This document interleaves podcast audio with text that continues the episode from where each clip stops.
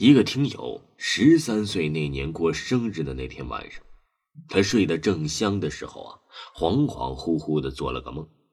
这个梦很奇怪，他呀是站在一个祠堂里，祠堂中间有一个火炉，上面烧着开水，还有六个凳子，每一个凳子后面都有一个红色的发光柱子。可是不知道为什么，却只坐着五个看起来很有钱的老年人。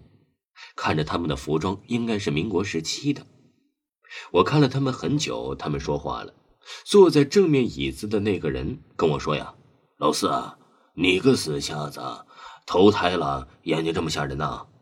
我害怕了，我说：“我不认识你们呢。”我惊恐的说了三次之后就醒了。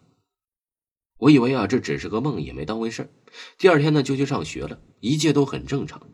当第二节课铃声响起的时候，开始觉得很冷，很冷，冷到浑身发抖。可不知道为什么，身体啊又出了冷汗。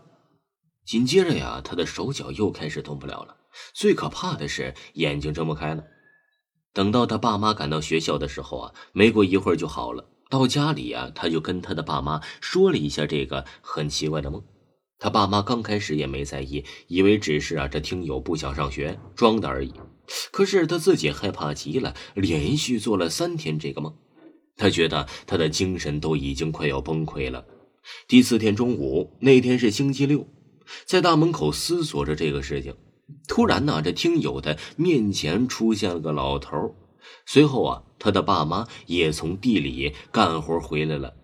老头对着他呀，摇了摇头说：“呀，哎，可怜的孩子啊，就只剩下七年了。”这听友更害怕了，而他的爸妈也听到了那句话。他爸问：“呐，你这是什么意思呀？”这老头啊，竟然把这听友做的梦给说了出来。之后啊，老头摇了摇头，这转身就走了。从那天呢开始，每天上第二节课的时候啊，都会抽筋出冷汗、睁不开眼。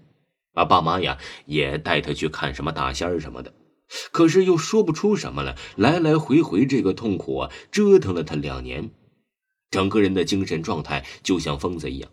直到有一天，他爸妈带他去了他大姥爷家一趟，他大姥爷莫名其妙的说了一句：“我等了你们一家子两年了。”这刚一进屋，大老爷说了一句：“出来聊聊吧。”这听友突然身体不受控制，嘴巴莫名其妙的就说了一下。刚始啊，还记得这个人叫王崇德，来自王氏祖庙。随后说起了他的经历。他说呀，他是民国时期的生人，当时家里很穷，每天呢都吃不饱饭。后来呀，就做起了小买卖。刚开始买卖特别好，越做越大。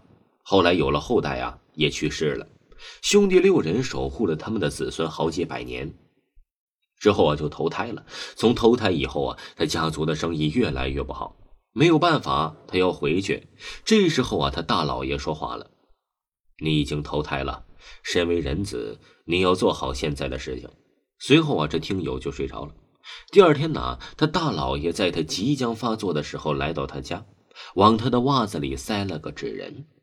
晚上即将睡着的时候啊，又掏出来烧了点儿，然后啊，这听友就迷迷糊糊的又睡着了，又是同一个梦，但是坐在正位的人那个说了不同的话。老四，这么多年了，我们守护了几代族人已经够多了，如果你不想回来了，我们也不强求，你还有五年时间，你慢慢考虑吧。随后啊，他对他说了一个咒语，就醒了。大老爷跟他说：“孩子。”听天由命吧。又过了一天晚上，他的父亲让他去买烟。回来的路上，他遇见了一个哎，跟他年龄差不多大的小女孩。他说她叫沈梦轩，他跟他做的同一个梦，然后就消失不见了。这件事情啊，折腾了这个听友两年。今年他已经十九岁了。他也经常在想，究竟是他的精神和神经做出来的事说出来的话，还是真的有这些事情，他都无从考证。但是自从那天晚上开始，他真的好了。